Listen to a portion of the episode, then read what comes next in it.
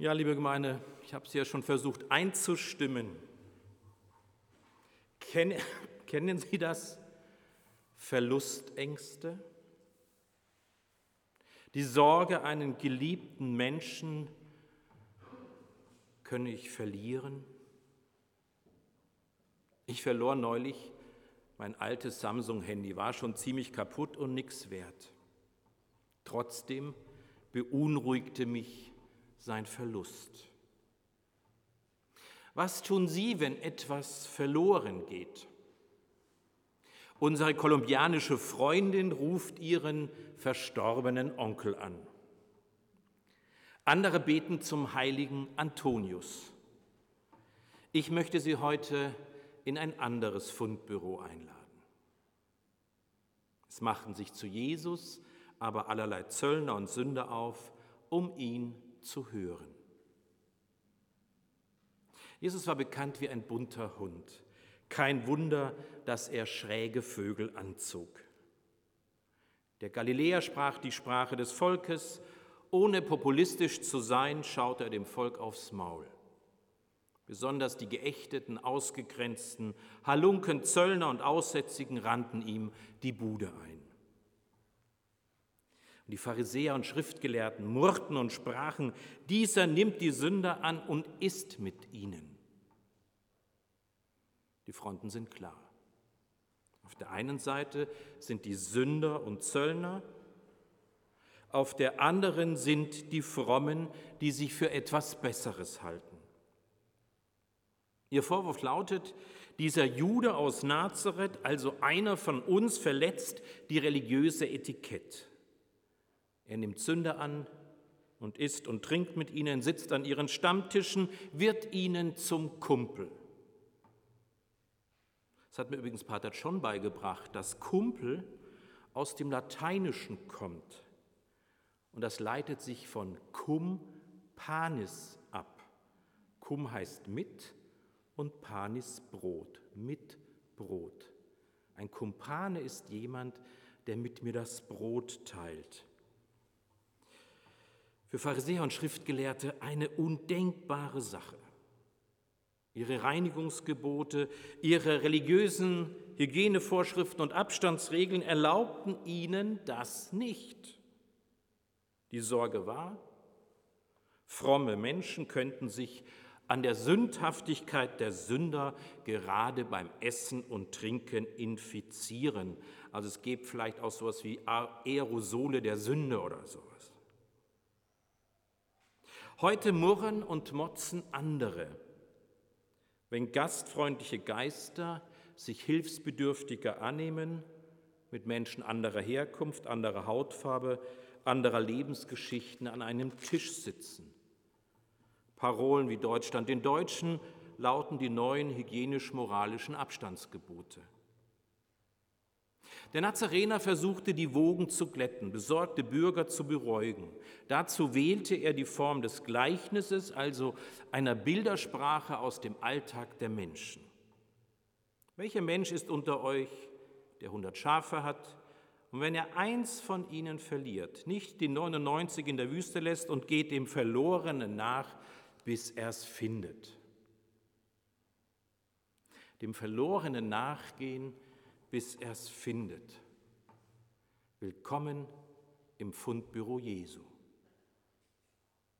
Vor kurzem erzählte mir ein verzweifelter Vater, sein Sohn, Anfang 20, ein hochbegabter Maler, der hat mir Bilder gezeigt, unglaublich.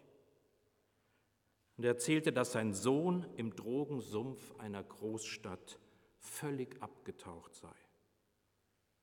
Und sein Sohn lehne jeglichen Kontakt zu ihm ab, will von seinem eigenen Vater nicht aufgesucht und gefunden werden. Was für ein brutales Abstandsgebot. Wie schrecklich, wenn ein Vater seinem verlorenen Sohn nicht nachgehen darf. Als Ehepaar haben sie gemeinsam den Weg in eine Selbsthilfegruppe gefunden. Trotz lähmender Angst haben sie es geschafft, sich helfen zu lassen.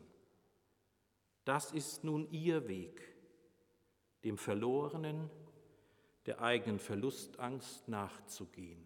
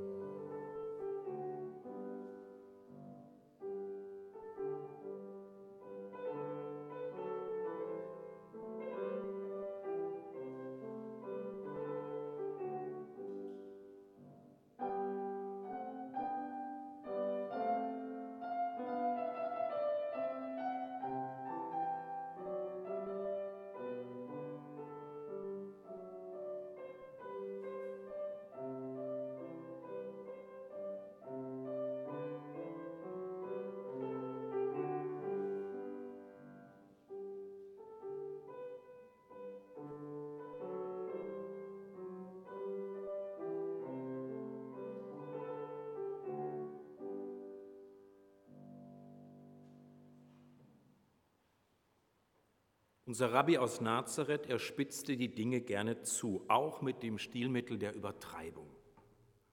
99 zu 1. Was für eine Quote.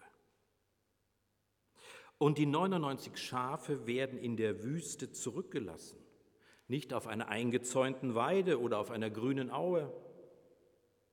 Während der Hirte das verloren gegangene sucht, nimmt er in Kauf, dass ihm die anderen verloren gehen könnten.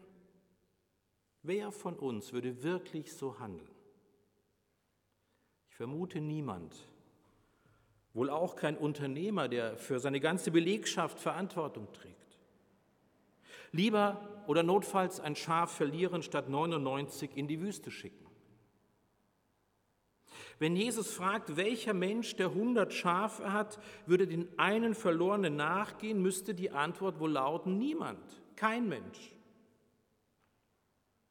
Doch unser Hirte tickt anders, setzt alles auf eine Karte. Einem verlorenen, gegangenen Schaf, nicht den anderen 99, gilt seine Aufmerksamkeit.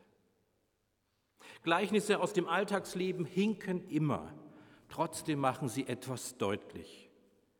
Und darum geht es Jesus in diesem Gleichnis mit diesem Vergleich.